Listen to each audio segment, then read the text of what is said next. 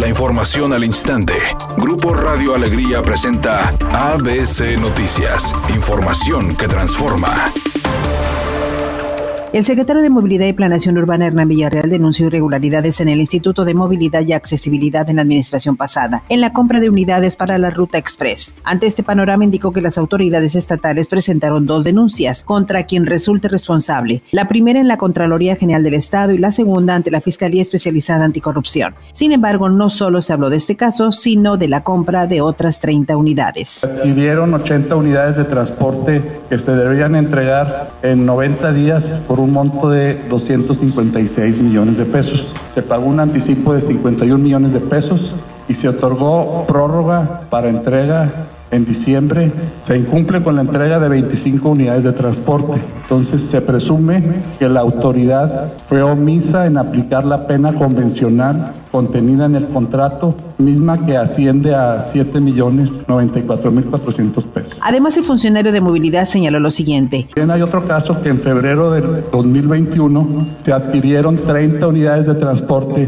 para la entrega en 90 días por un monto de 108.340 148 millones de pesos. Se pagó un anticipo de 21 millones de pesos, pero en mayo del 21 se otorga una prórroga de 200 días, la cual se incumple. A los visitantes se les dijo que tenían que tener unidades en 90 días y después de que se asigna el contrato, después le dan una prórroga el presidente López Obrador informó que la nueva política energética del país ya no contempla vender petróleo al extranjero, porque de ahora en adelante la extracción de crudo será solo para abastecer la demanda nacional, o sea, procesarlo en las seis refinerías que tenemos para dejar de comprar gasolinas y diésel en el extranjero. De nuevo, queremos producir en México lo que consumimos de gasolinas y por eso se están rehabilitando las seis refinerías que tienen.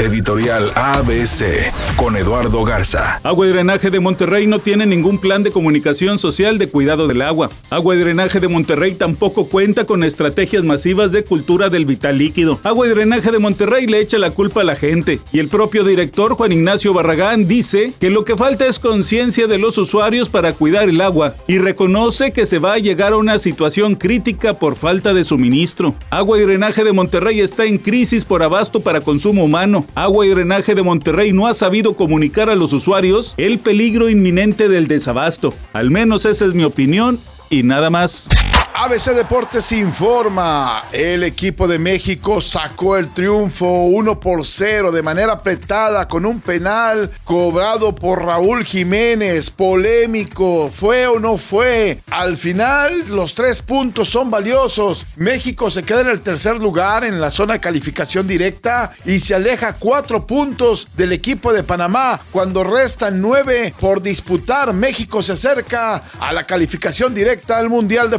Se filtraron las primeras imágenes que muestran a Pablo Montero personificado como Vicente Fernández. Una serie de fotografías de la filmación de la bioserie que prepara Televisa rápidamente se hicieron virales una vez que se dieron a conocer el parecido de Pablo Montero con Vicente Fernández cuando era joven. Es evidente, es una producción de Juan Osorio y pretenden estrenarla en marzo. Es una tarde con presencia de nubosidad. Se espera una temperatura mínima que oscilará en los 4 grados. Para mañana viernes se pronostica un día con presencia de nubosidad. Una temperatura máxima de 8 grados, una mínima de 0 grados. La actual en el centro de Monterrey, 7 grados. ABC Noticias. Información que transforma.